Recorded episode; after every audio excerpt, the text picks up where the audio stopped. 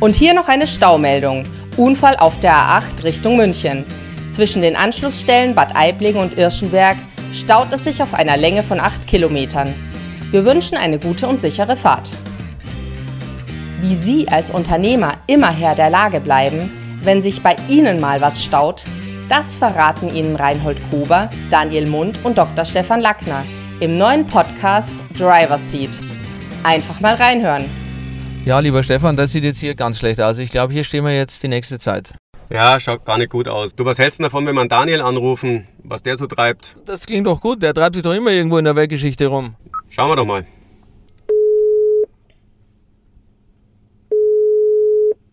Hey, das Telefon bimmelt. Äh, ich kann mir schon lecken, wer wieder dran ist. Ja, hallo Daniel. Du, diesmal stehen wir woanders im Stau. Wir sind nämlich auf dem Weg zur Bau. Bist du auch schon unterwegs? Ja, ich mache mich auch bald auf den Weg. Äh, dauert nicht mehr lange, ich freue mich schon. Ihr auch? Ja, aber was, auf was freut ihr euch denn so? Erzähl's doch mal, was ist eure Erwartungshaltung? Ja, also ich muss ganz ehrlich sagen, es wird höchste Zeit, dass wir wieder mal äh, eine Messehalle von innen sehen. Insgesamt denke ich, ist die Bau nach wie vor ähm, eine wichtige Plattform, ähm, in der einfach auch äh, die Leute aus unserer Branche zusammenkommen ähm, und wo man schon auch, sage ich mal, Impulse abholen kann für die Zukunft. Das ist eigentlich ja das Wichtigste. Äh, die Bau ja, in diesem Jahr wird auf jeden Fall der wichtigste Treffpunkt sein der Branche. Ja, das ist, ich meine, was haben wir sonst dieses Jahr?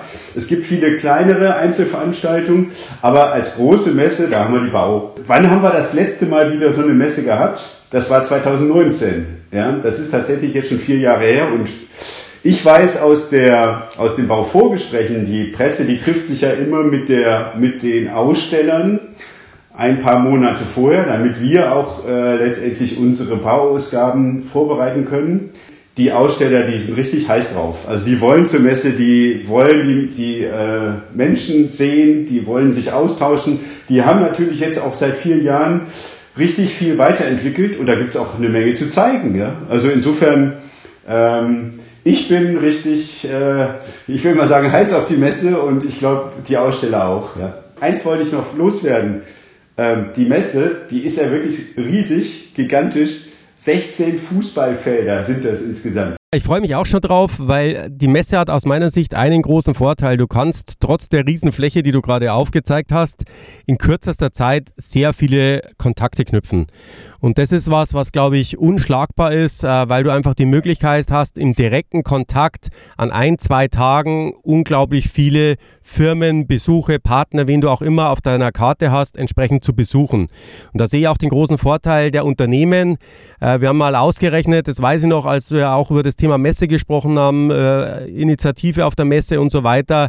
Wenn wir diese Kunden alle besuchen würden und mal die Kilometer und die Zeiten da aufschreiben, dann ist es ein wahnsinniger Kosten Block.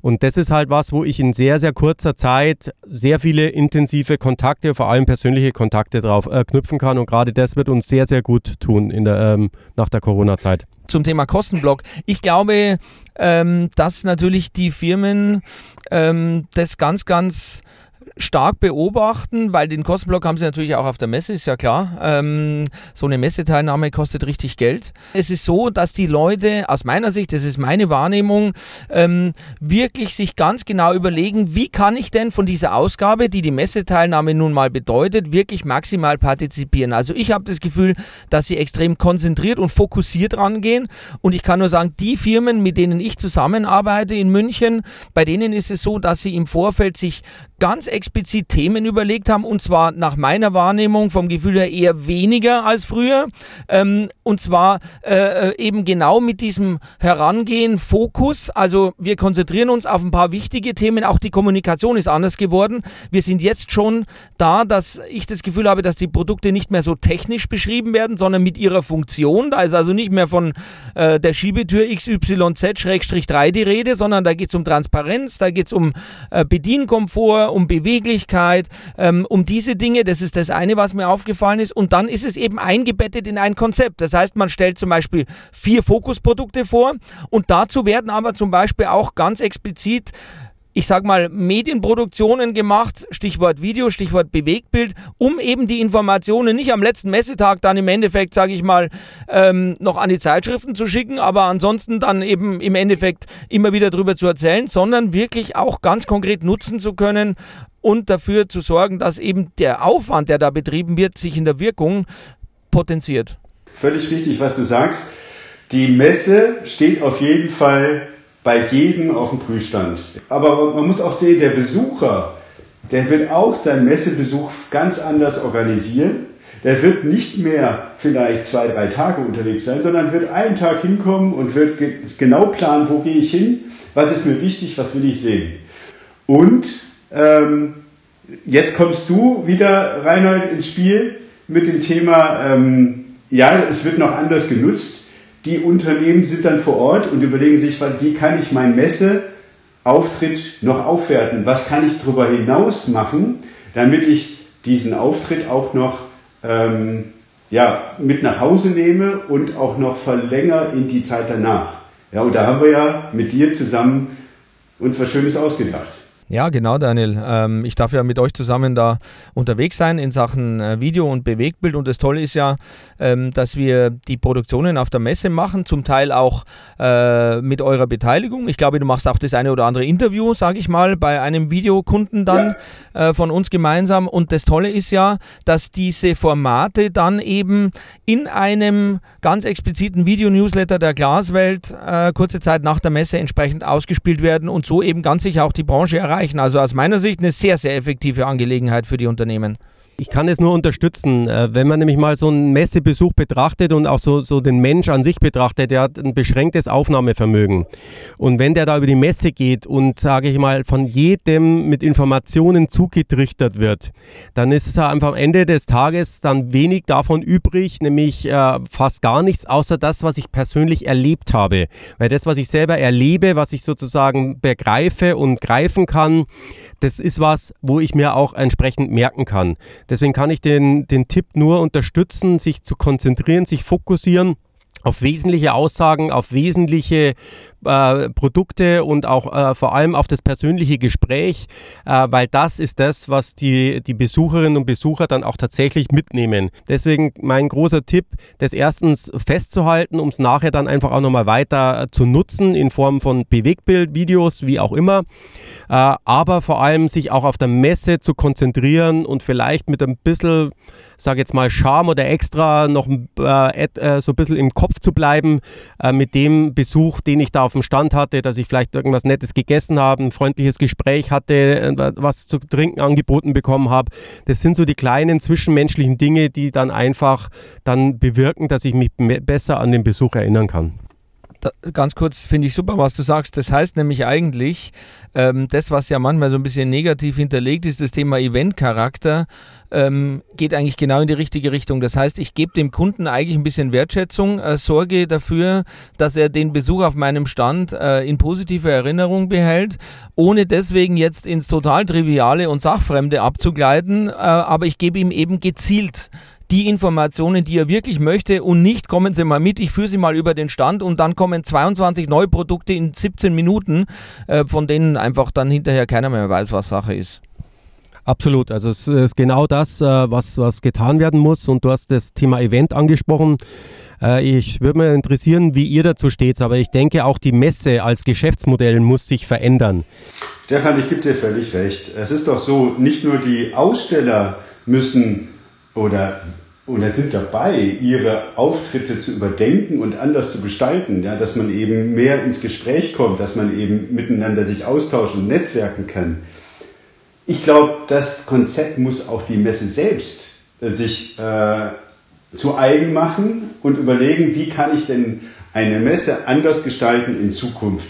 Denn sonst wird es, glaube ich, schwierig. Ich glaube, eine Messe kann nicht mehr nur einfach eine Fläche anbieten. So, hier ist eine Fläche, äh, den Rest macht ihr, macht ihr jetzt mal eine schöne Messe draus, sondern die Messe selber muss sich auch mit ganz vielen neuen Aspekten überlegen, wie kann ich die Messe attraktiver machen, wie kann ich vor allem dazu beitragen, dass eine Messe auch Netzwerk äh, Charakter bekommen. Da kommt man fast nicht drum rum, weil es einfach noch nicht so lange her ist, ähm, äh, vielleicht kurz auch auf so eine Plattform einzugehen und mal zu fragen, was könnte jetzt so eine Bau oder überhaupt das Thema Messe mitnehmen von so einer Veranstaltung, wie es das Netzwerk äh, vom Oliver Frei zum Beispiel in Heidenheim gemacht hat, weil letzten Endes geht es in eine ähnliche Richtung.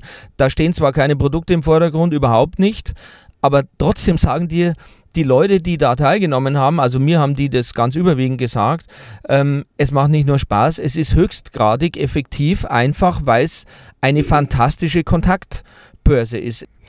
Ja, vielleicht äh, ganz kurz nochmal zum äh, Ergänzen das Thema Netzwerk. Ich glaube, wo sich auch die Messegesellschaften Gedanken machen müssen, ist das Thema tatsächlich digitale Generation, die auf uns zukommt. Wie kann ich das attraktiv für die gestalten und zwar nicht hybrid? Das wird nicht funktionieren.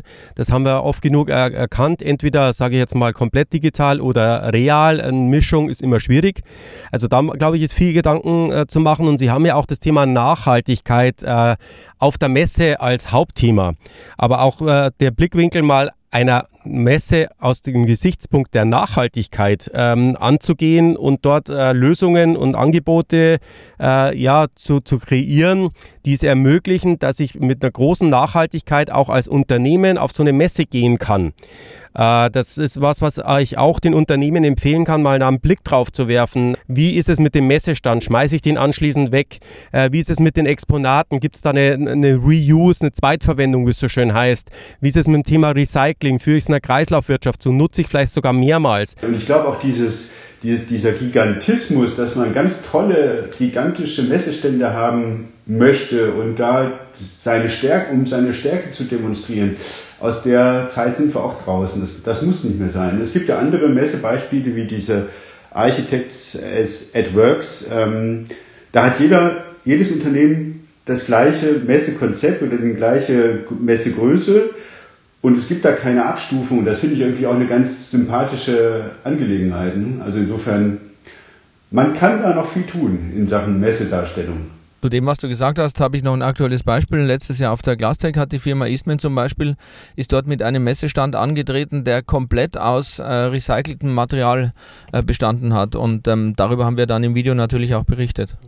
Sehr gut, ja, Toll, tolles Beispiel. Ja. ja. übrigens, Nachhaltigkeit ist natürlich ein äh, richtig großes Thema auch äh, bei den Ausstellern selber. Das habe ich jetzt auch schon in dem, im Vorfeld, wir sind ja beim, bei der Messeausgabe, ähm, festgestellt, Nachhaltigkeit ist quasi so der, der große Aufhänger diesmal. Jeder hat irgendwas dazu beigetragen. Es gibt natürlich auch, wenn man dann Insider ist oder wenn man dann reinguckt, dann ist immer die Frage, was ist echte Nachhaltigkeit und was ist Greenwashing? Vorsicht vor Greenwashing. Äh, Kunden werden das irgendwann feststellen äh, oder potenzielle Kunden. Das heißt, die Selektion zu denen, die tatsächliche Nachhaltigkeit machen und die, die es nur vorgeben, weil es gerade ein Trend ist, wird äh, über den Markt geschehen aus meiner Sicht. Ja, also ich glaube aber trotzdem, ähm, im Moment ist es noch so, dass man schon genau hingucken muss, äh, um zu sehen, äh, wer macht wirklich was äh, und, und, und wer nimmt dafür auch Geld in die Hand, weil ganz ehrlich, darum geht es halt dann meistens. Remmers ist ja damit auch auf der Bau zum Beispiel, ähm, die haben dann ein Oberflächenprodukt, was auf Biozide komplett verzichtet. Das heißt nichts weniger, als dass eben damit endlich auch Holzfenster recycelt werden können. Und das sind Themen, die lassen sich, glaube ich, nennen und das hat dann nichts mit Greenwashing zu tun, weil das ist einfach ein Faktum. Absolut. Also das muss gelebt werden, es muss tatsächlich durchgezogen werden und ich muss es auch wollen. Das ist, glaube ich, ganz wichtig. Nicht nur, weil andere das wollen, sondern ich muss es als Firma, als Unternehmen wollen, nachhaltig mich aufzustellen. Dann funktioniert es auch und dann habe ich tatsächlich äh, Produkte oder Lösungen, die auch tatsächlich nachhaltig sind. Nachhaltigkeit ist natürlich der, der, die große Klammer, würde ich sagen, mittlerweile. Äh, aber was auch total interessant und wichtig wird auf der Messe, ist tatsächlich KI auf dem Bau. Ja, wie kriege ich Intelligenz auf die Baustelle. Wie kriege ich die mal, vor allen Dingen die letzte Station, die letzte äh, Meile auf der Wertschöpfungskette, wie kriege ich die Montage irgendwie mal ein bisschen besser organisiert. Daniel, das ist ein super Thema, KI. Ich glaube, das könnte man in einer der nächsten Podcast-Folgen mal ein bisschen näher beleuchten, weil das würde, glaube ich, die heutige Folge etwas sprengen. Auf alle Fälle, vielleicht als ganz kurze Vorschau. Soweit ich informiert bin, geht es bei uns jetzt weiter mit dem Thema ähm, Verbandspolitik und Verbandszugehörigkeit. Und das darf man vielleicht kurz ankündigen. Wir haben ausnahmsweise das nächste Mal einen Gast dabei, nämlich den Frank Lange vom VFF. Ich freue mich auf das Gespräch mit Frank Lange. Also Männer, dann wünsche ich euch viel Spaß auf der Bau. Wir sehen uns ja bestimmt äh, und bis zum nächsten Mal. Wir laufen uns bestimmt über den Weg. Ich freue mich drauf. Hat Spaß gemacht, macht's gut. Wir sehen uns in München. Sie haben auch Themen, bei denen es sich staut in Ihrem Unternehmen? Da nichts wie ran an die Tastatur. Schreiben Sie Reinhold Kober, Daniel Mund oder Dr. Stefan Lackner. Denn der Podcast Driver Seat für die Bauelementebranche ist nur so gut wie Ihr Input. Wir freuen uns auf Ihre Themen.